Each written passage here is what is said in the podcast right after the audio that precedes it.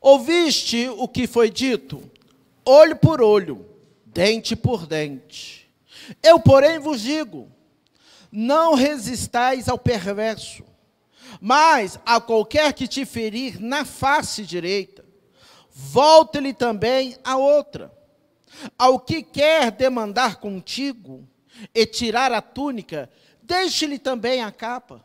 Se alguém te obrigar a andar uma milha, vai com ele duas. Dá a quem te pede. E não voltes as costas ao que deseja que lhe emprestes. Amém?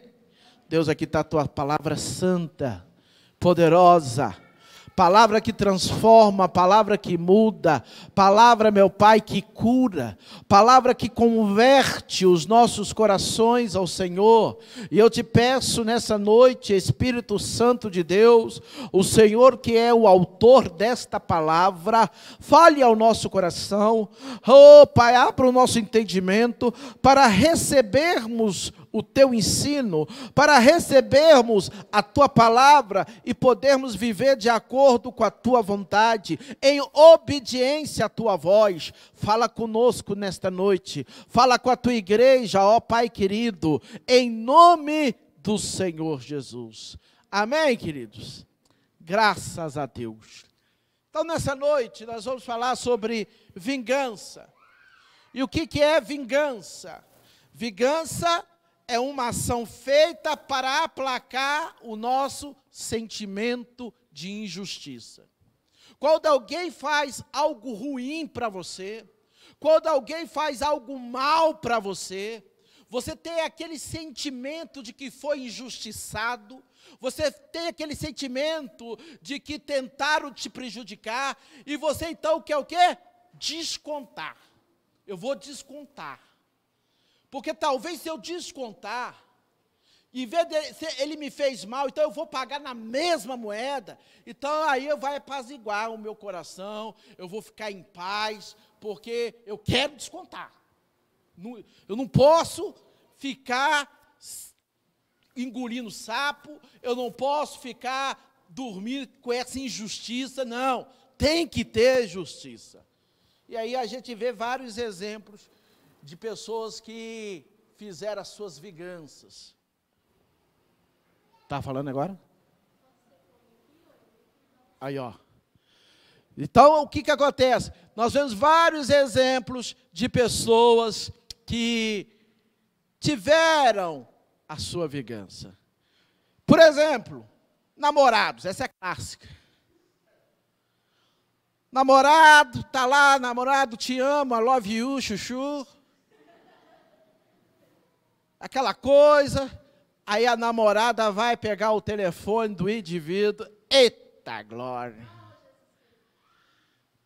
Tá cheio dos encontros marcados. Ele fala love you chuchu para todo mundo. Aí a hora da vender, tá desgramado, você me paga agora.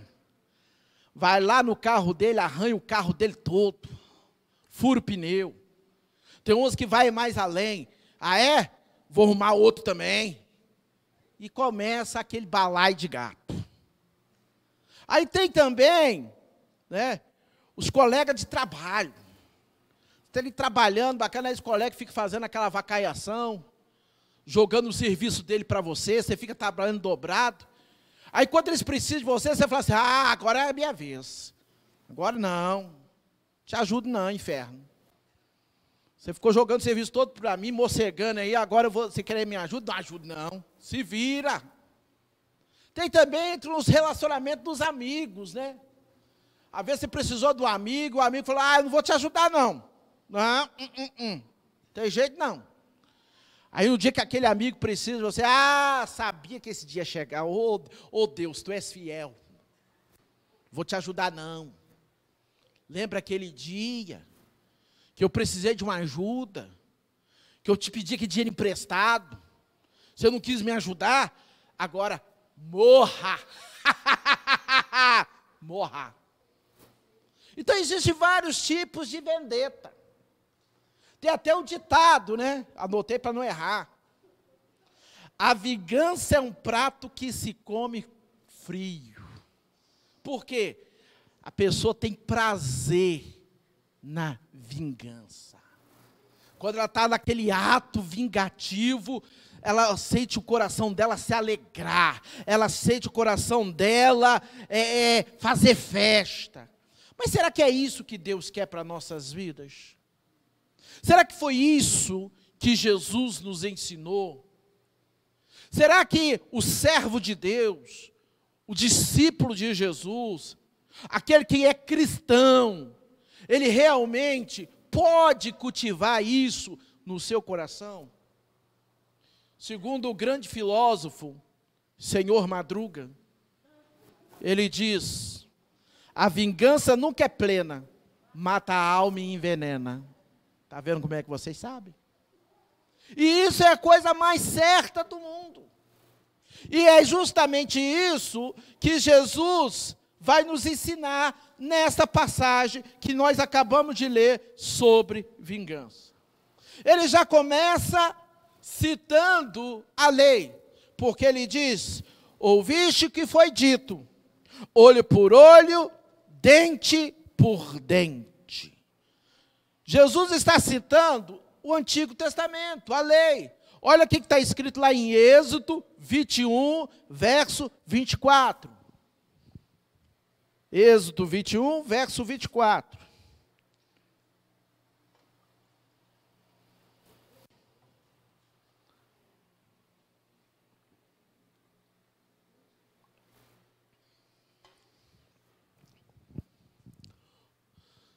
olho por olho, dente por dente, mão por mão, pé por pé.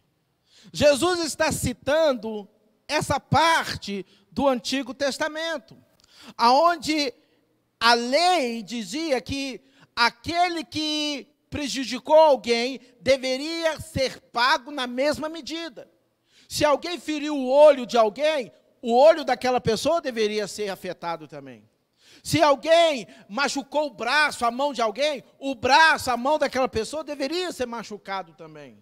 Se alguém danificou alguma parte do corpo da pessoa, arrancou um dente ou qualquer coisa que seja, aquela mesma parte, o mesmo dente, na mesma posição, deveria ser arrancado também. Então Jesus está fazendo aqui, falando sobre a lei do Antigo Testamento. Uma lei, aliás, que não era novidade no mundo antigo, porque ela refletia a lei de Talião. Que, que é isso, pastor? A lei de Talião era um, uma lei do Código de Hammurabi, que era de 1770 antes de Cristo.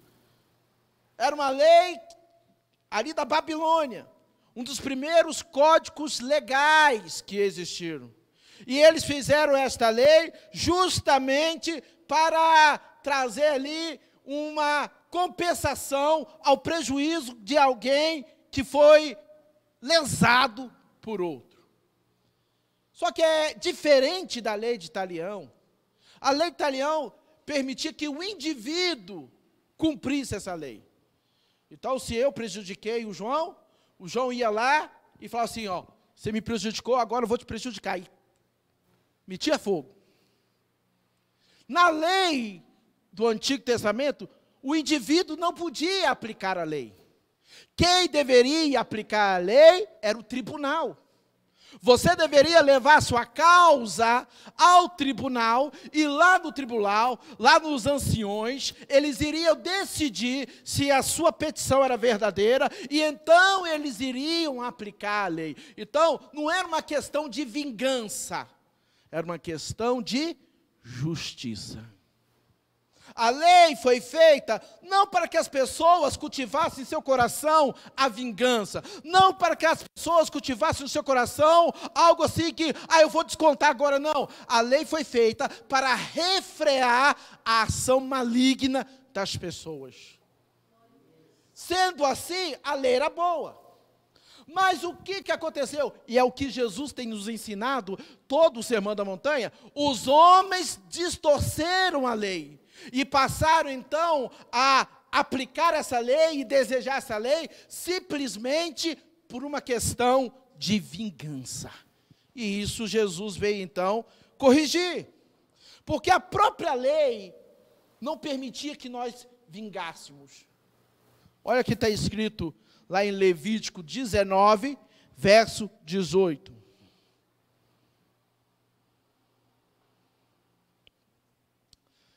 Não te vingarás, nem guardarás ira contra os filhos do teu povo, mas amará o teu próximo como a ti mesmo. Eu sou o Senhor. Então a lei nunca foi a favor de vingança. Muito pelo contrário. A lei apontava para a justiça, a lei apontava para o perdão, a lei apontava para o amor. E quem é o amor? Jesus é o amor. A lei apontava para ele. A lei apontava para o Senhor. E agora chega o Senhor da lei. E ele vai redirecionar ver, o verdadeiro significado da lei.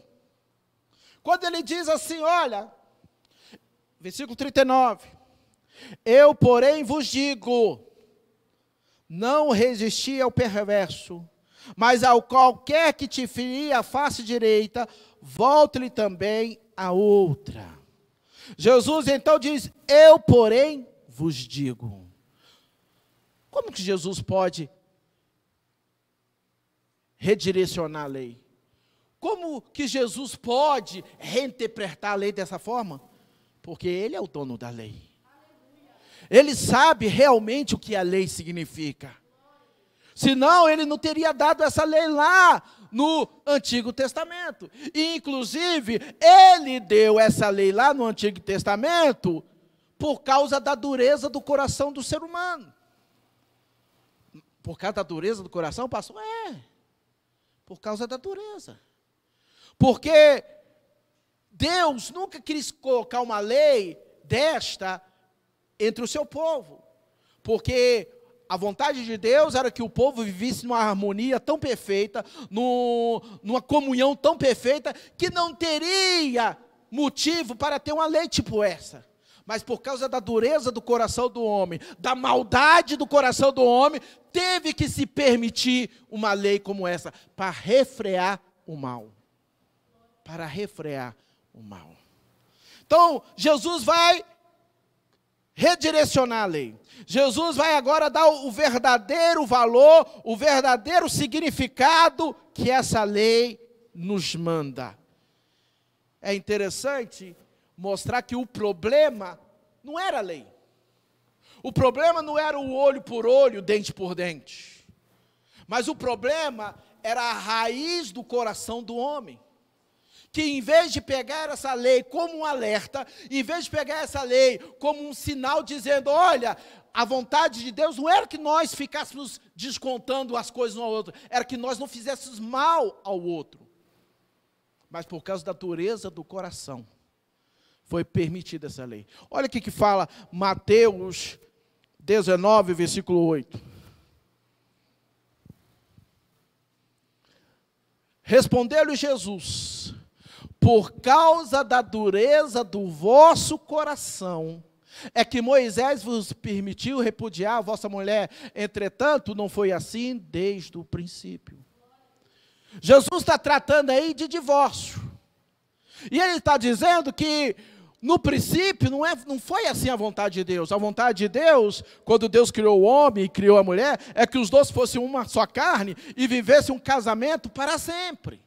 Mas, por causa da dureza do coração do homem, e para impedir que a maldade do homem prejudicasse o casamento e prejudicasse principalmente as mulheres, foi permitido o divórcio como uma maneira de barrar o mal. Essa é a mesma função dessa lei, olho por olho, dente por dente.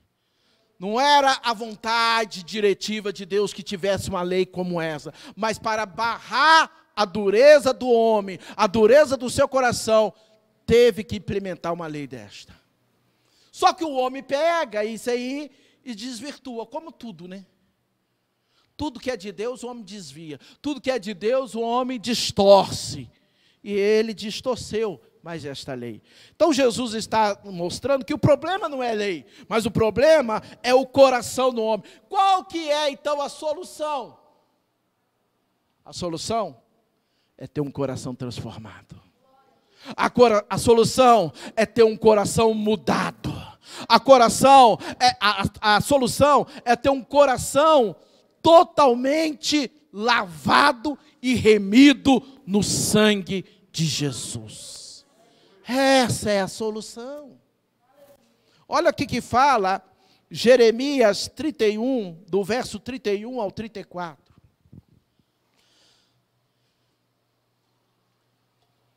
Posso um glória a Deus?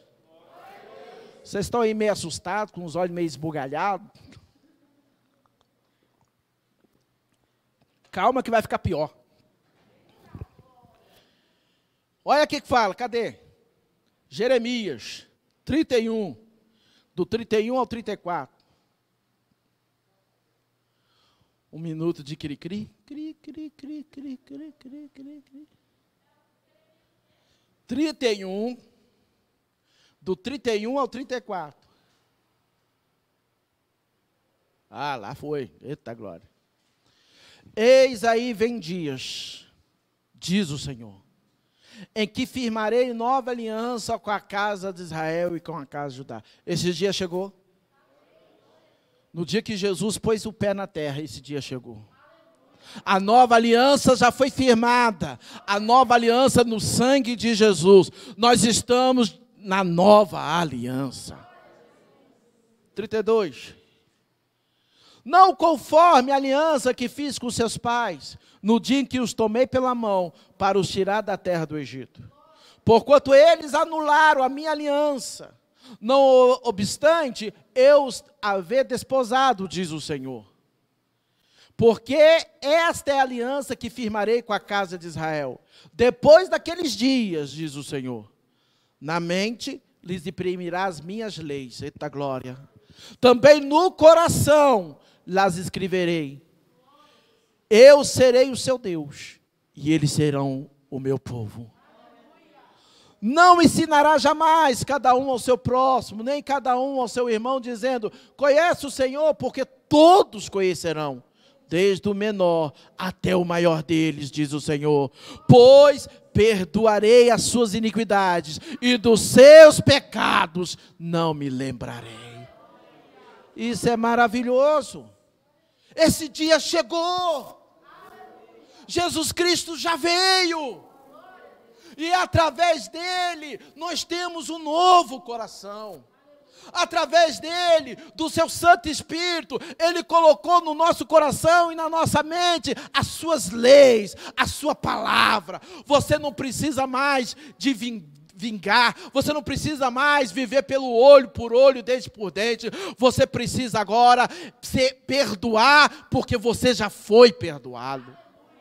Olha aqui que fala em Ezequiel 36, verso 26.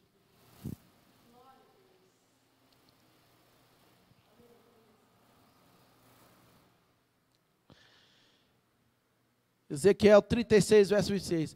Dar-vos-eis coração novo, e porei dentro de vós espírito novo. Tirarei de vós o coração de pedra, e vos darei o coração de carne. A solução do problema chegou. A solução do problema é mudar o nosso coração. A solução do problema é tirar tudo aquilo que não presta do nosso coração e trazer coisas novas, coisas do Espírito, coisas que Deus sempre tentou para nossas vidas. Essa é a solução proposta por Jesus Cristo. Por isso que ele vai falar: olha, eu porém vos digo, não resisti ao perverso. Ou seja, não paga com a mesma moeda, não. Não queira retribuir o mal com o mal, não. Mas pague o mal com o bem. Ore por aqueles que te perseguem. Ore por aqueles que se levantam contra você, que falam mal de você. Mas é uma oração para abençoar. Não é oração de vingança. Como é que é oração de vingança, pastor? Oh Deus, Rabanaias. Põe fulano de cama, Senhor. Quebra a perna dele. Oh, Senhor, glória. Para ele aprender a não falar mal do teu servo, Jesus. daquele que tocar no ungido de Deus. Tira o emprego dele, Jesus, põe ele na miséria. Será que Deus ouve uma, uma miséria dessa? Isso é oração de vingança. Isso é oração que Deus não ouve. Isso é uma oração que não é do coração de quem foi transformado, de um coração que segue a Jesus, de um coração que serve a Jesus. Quando eu morava, quando eu era criança pequena lá em Belo Horizonte, era novo convertido, tinha um irmão lá que quando ele não, ela não gostava de alguém, ou quando ela encrespava com alguém, ela soltava aquela risada de malévola. Se eu colocar meu joelho no chão. Hum. Falei, misericórdia, hein? Quer dizer que ela vai colocar o joelho no chão para pedir um trem ruim para o irmão. Está amarrado. Fala, está amarrado. Quando você encontra uma pessoa dessa, ela não conhece Jesus. Ela conhece religião. Mas Jesus ela não conhece. Porque ela está fazendo justamente o contrário do que Jesus nos ensinou. Ela está fazendo o contrário do que Jesus nos pede. Jesus pede para quê? Abençoai os vossos inimigos. Orai por aqueles que vos perseguem. É por isso que quando ele diz aqui, ó, qualquer que te ferir a face direita, volte-lhe também a outra. Ah, pastor, então quando alguém me dá uma bolachada na cara, eu tenho que agora bate aqui. Não, não é isso. Não está falando de violência física aqui, estritamente falando. Isso aqui é ferir a face direita, geralmente é quando alguém ia bater, aí ia, dava as costas da mão e fazia assim. Pá. Por quê? Porque isso naquela época até na época medieval, quando eu ia fazer os desafios, eles tiravam a luva.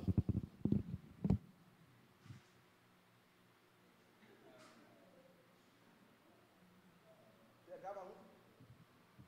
Te desafio. Aquilo era uma humilhação. Aquilo ali estava falando assim, você não é nada. E na época de Jesus era a mesma coisa. Se você dá um tapa assim, com, a, com as costas da mão na cara da pessoa, estava humilhando a pessoa. Estava dizendo para a pessoa: você não é nada. Você é menos que nada. Minha esposa, eu vou tentar falar o, o ditado. Vamos ver se sai. É você se sentir o cocô do mosquito, do cavalo, do bandido. Falei certo, eita glória! Aleluia! Acertei. É isso. Então as pessoas que levavam um tapa desse falavam assim, não sou nada. E aí vinha aquele sentimento, ah, agora ele me paga. Me humilhou na frente de todo mundo. Me deu um tapa de pelica. Eu vou acabar com ele. E Jesus fala o quê? Oferece a outra. Ou seja, perdoa. E é coerente com o que ele tem ensinado. Porque no Sermão do Monte, se você se lembra, lá no capítulo 5, no verso 10 e 11, ele vai dizer: Bem-aventurados que é, os perseguidos por causa da justiça, porque deles é o reino dos céus. Bem-aventurados sois por, quando por minha causa vos injuriarem, vos perseguirem e mentindo disserem todo mal contra vós. Regozijai-vos, exaltai, porque é grande o vosso galardão nos céus, pois assim perseguiram os profetas que viveram antes de vós. Olha como Jesus é coerente. Olha como Jesus, o ensino dele não se contradiz. Ele disse isso um pouco, uns instantes atrás, e agora ele está reafirmando isso no famoso, quando baterem na sua face, oferece a outra. Que o pessoal tanto interpreta errado.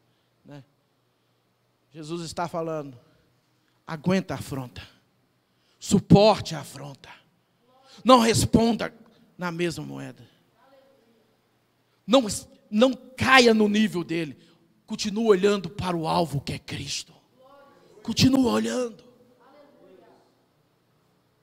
Jesus então vai nos ensinar essa importante lição, que tem tudo a ver com perdão.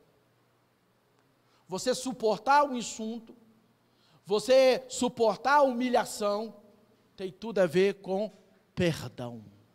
Perdão. Olha aqui que fala Mateus 6, verso 14. Mateus 6, verso 14.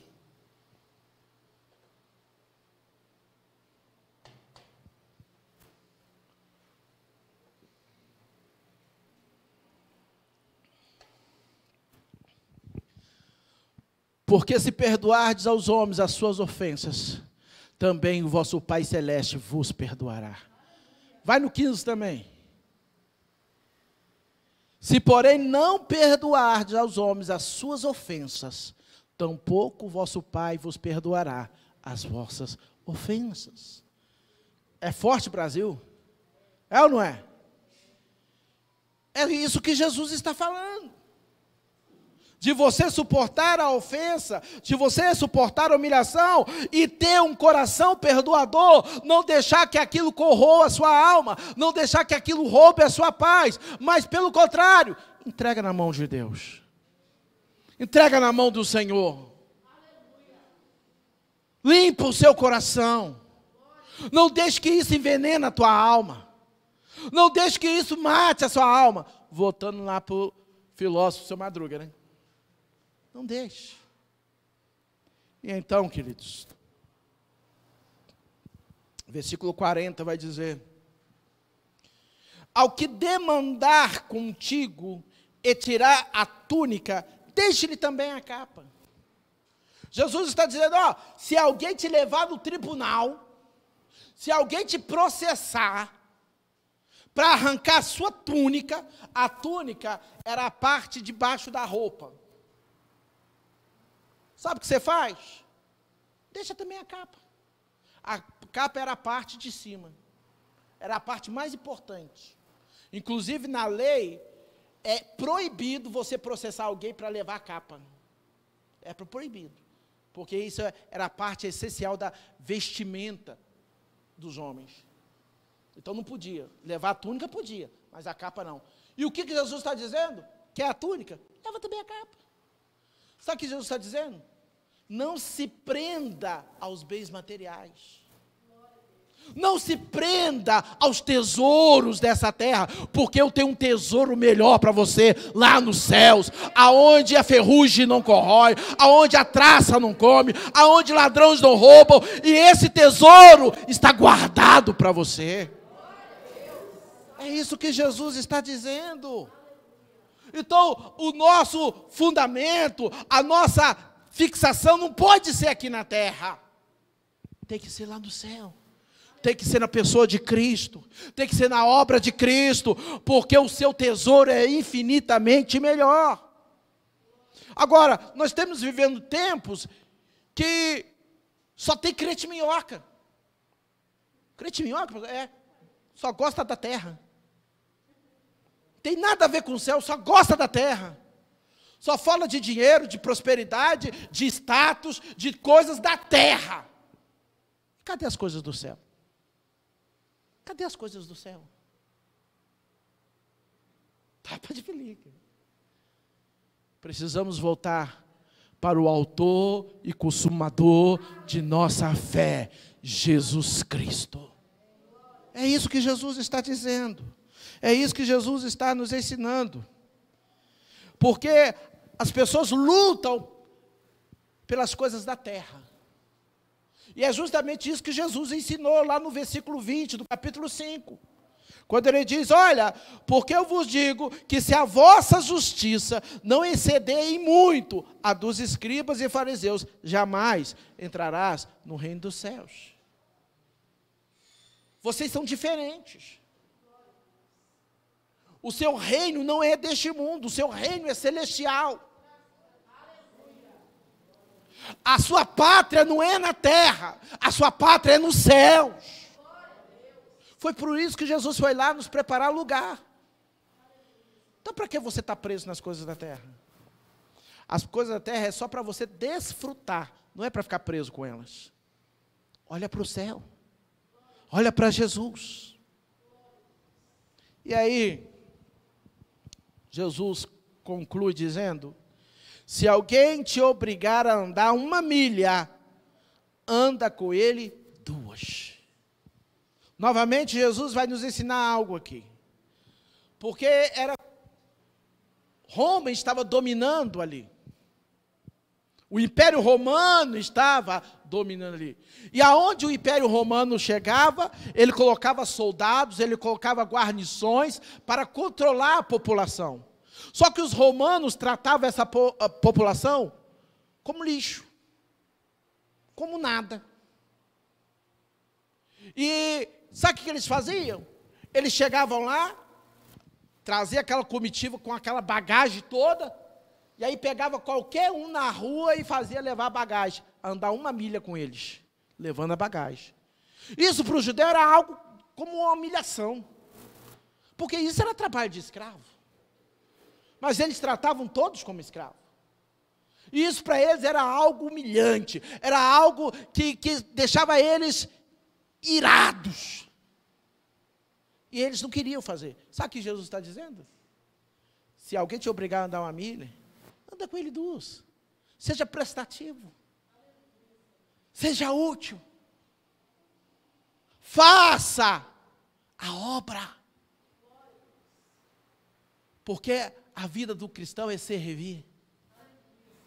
É servir. Qual é o maior cargo na igreja? Pastor. Se for daquelas igrejas mais chiques, né? Aquelas igrejas grandes. Aí é, é bispo. É apóstolo. Não, é patriarca. Não, é papa. É a ser bispo. Qual que é o maior cargo da igreja? É ser servo. Esse é o maior cargo da igreja.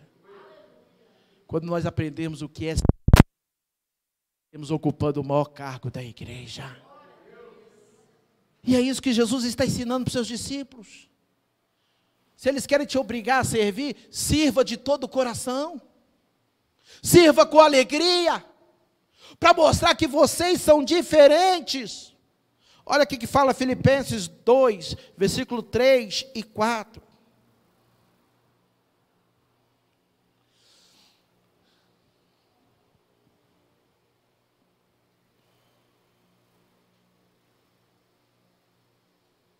Nada façais por partidarismo ou vanglória, mas por humildade, considerando cada um os outros superiores a si mesmo.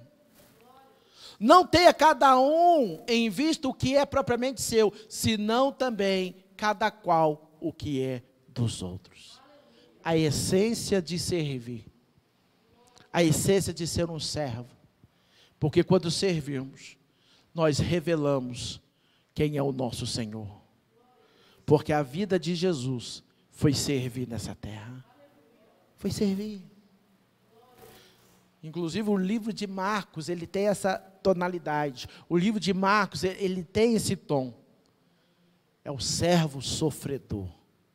Cada evangelho tem a, a, o seu tom. Mateus é o rei, Lucas é o filho do homem, João é o Deus vivo, mas Marcos é o servo sofredor. Jesus veio para servir. E ele diz que o menor no reino dos céus é aquele que quer disputar quem quer ser mais. Mas o maior no reino dos céus é aquele que serve. É aquele que serve. Então Jesus vai dizer: Dá quem te pede e não volte as costas ao que deseja que lhe empreste. Jesus está dizendo que ao emprestarmos alguma coisa, devemos ser generosos, sabendo que hoje você está numa posição de que pode ajudar, mas talvez o mundo gira e amanhã é você que vai precisar de ajuda. Quando o povo de Deus tem isso no seu coração, e nós ajudamos uns aos outros, assim como a igreja primitiva ajudava uns aos outros, por isso eles não tinham fome, por isso eles não tinham necessidade de nada, porque tudo era comum aos outros, porque um ajudava ao outro, e esse deveria ser o espírito da igreja hoje em dia, infelizmente não é.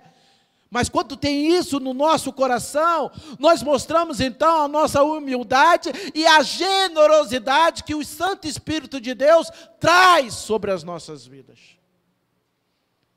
Salmo 112, versículo 5, vai dizer isso. Salmos 112, versículo 5. Ditoso o homem que se compadece e empresta, ele defenderá a sua causa em juízo. É isso. É você estender a mão ao próximo é você poder ajudar. Não por motivos de, ah, eu vou emprestar ao C, mas eu quero um juro de 200%. Ah, eu vou emprestar ao C, mas aqui, irmão, é 30% de juros, viu? Está amarrado. Isso é ganância, isso é egoísmo, isso é. É. é, é obrigado. É isso mesmo. Agiotagem. Proibido pela palavra. Então, quando nós emprestamos, ou doamos, fazemos isso com amor e generosidade. Toda vez que você vai doar algo, doe como se fosse para você. Eu já cansei de ver às vezes o pastor vai fazer uma campanha na igreja para doar uma cesta, para doar roupa, para doar qualquer coisa, principalmente agora, teve essas chuvas todas, 15 dias de chuva, quantas casas ficaram ah, destruídas, quantas famílias ficaram desabrigadas, quantas pessoas estão passando fome, e aí junta aquela campanha em todo lugar, em todas as igrejas, para nós fazermos cestas, fazermos ajuda, levarmos roupa, é, coisas de higiene, tudo. Aí pede ajuda aos abençoados da igreja. Aí o abençoado vem, ó oh, pastor, tô com essa camisa aqui, ó, novinha. Aí na hora que você vê, tá aquela marca de ferro nas costas. Novinha. Só tem um buraco nas costas. Ah, vou comprar um arroz, pastor. Aí compra aquele, não é nem de terceira, é de sexta.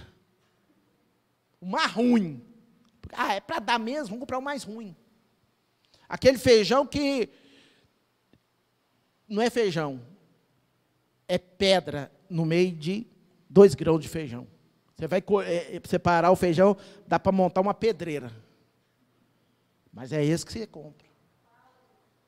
Sempre compra o pior. Por quê? Porque é para dar. Não. Compra aquilo que você compraria para você. Compra uma qualidade igual a que você compraria para você. É assim que a gente ajuda com generosidade. Vai comprar material de limpeza? Beleza, de higiene? Beleza. Aí compra aquele marrom. Aquele papel higiênico que você está olhando assim, você está vendo do outro lado. Fala, meu Deus do céu. Eu já sofri com isso. A minha avó, Deus o tenha, te amo, vovó. Mas comprava papel higiênico do bom, neve. Hum, guardava só para ela. Para nós era papel de pão, revista. Aí no dia que a, foi o dia mais exagerado, foi quando bateu uma laje lá em casa, ela pegou o papel do cimento, colocou lá. Falei, ah. Aí nesse dia a minha vida mudou. Oh, glória! Porque meu tio ficou arara, falou, nunca mais. Agora o papel que a senhora comprar, vai comprar aqui para nós também. Aí minha, minha vida mudou. Ô neve que era bom. Vai comprar sabonete, compra um bom. Não compra sabão bica, não. A Paula tomou muito banho de sabão. É. Era assim. E tem gente que vai doar uma cesta, vai fazer a coisa, quer fazer igual, não está amarrado. Se você não puder dar pelo menos um igual ao seu, então, irmão, não dá nada. Não dá nada. Aprenda o que é ofertar, o que é emprestar, o que é doar com generosidade. Sabendo que a recompensa não vem do irmão, não vem de fulano, não vem de ciclano. A recompensa vem do Senhor. Do Senhor. É isso que Jesus está ensinando. É isso que Jesus está falando. E aí, queridos, Jesus fecha isso, dizendo: dá a quem te pede e não volte as costas ao que deseja que te empreste. Ou seja, não fuja disso, mas seja generoso. Todo esse discurso foi para mostrar que a vingança não faz parte do reino de Deus. Todo esse discurso foi para mostrar que você não deve abrigar no seu coração rancor, ódio, vontade de descontar, vontade de pagar com a mulher. Por quê? Porque a vingança pertence a Deus. A vingança pertence ao Senhor. Olha aqui que fala Romanos 12, versículo 19.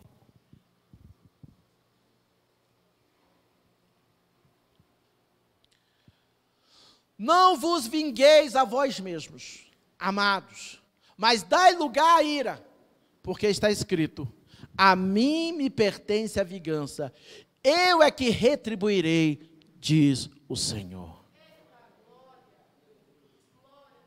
A vingança pertence a Deus, querido. E sabe por que, que a vingança pertence a Deus? Porque se você ainda quiser agir pela lei, ah, pastor, mas está escrito olho por olho, dente por dente, eu tenho que vingar. Mas você não consegue retribuir na mesma moeda, querido. A sua retribuição vai ser sempre maior do que aquilo que lhe fizeram. Porque isso é da nossa natureza. Se eu te dar um soco aí agora, pegar o Sérgio aqui, vem Sérgio, pá! No Sérgio. O Sérgio vai criar uma ira, olha o tamanho do braço desse homem. Ele vai me dar um soco, eu vou, vou sair rodopiando, parecendo peão da casa própria, uns três dias. Foi muito mais forte do que eu dei nele. Muito mais. O outro fala mal do outro, ah, vou descontar. Só que aí você não quer falar mal, você quer acabar com a reputação. Você quer jogar o, o nome da pessoa na lama. Você quer esfregar a cara dela na lama. Cheque, cheque, cheque. É na chão. Por quê? Porque a nossa retribuição sempre quer ser a mais. É por isso que a vingança pertence ao Senhor. Porque Ele é o justo juiz. Ele sabe retribuir na medida certa, no momento certo. Qual que é o nosso papel? Olha ao Senhor. Coloca na mão de Deus. Pede a Deus até para ter misericórdia de quem está mexendo com você. É, não é pedir Deus, Deus, manda um raio nele. Deus, acaba com ele. Não, não é, é filho de Deus, tem misericórdia. É como Jesus disse lá na cruz, né? Senhor, eu perdoo. Eles não sabem o que faz. Jesus podia chegar ali e falar: Ei, Deus, ô oh, Pai, estão me matando aqui, estão acabando comigo. Manda um raio, fuzila todo mundo. Podia ou não podia? Ele era Deus, ele era santo. Mas ele não fez isso, pelo contrário, ele pediu misericórdia. E nós que somos seus seguidores, seus discípulos. Não devemos agir da mesma forma? Então que vocês aprendam isso nessa noite, em nome de Jesus. Amém? Semana que vem nós vamos encerrar o capítulo 5, eita glória, falando do amor ao próximo. Do amor ao próximo. Amém? Então fica de pé, vamos orar. Oh, glória a Jesus. Santo, santo é o teu nome, Pai.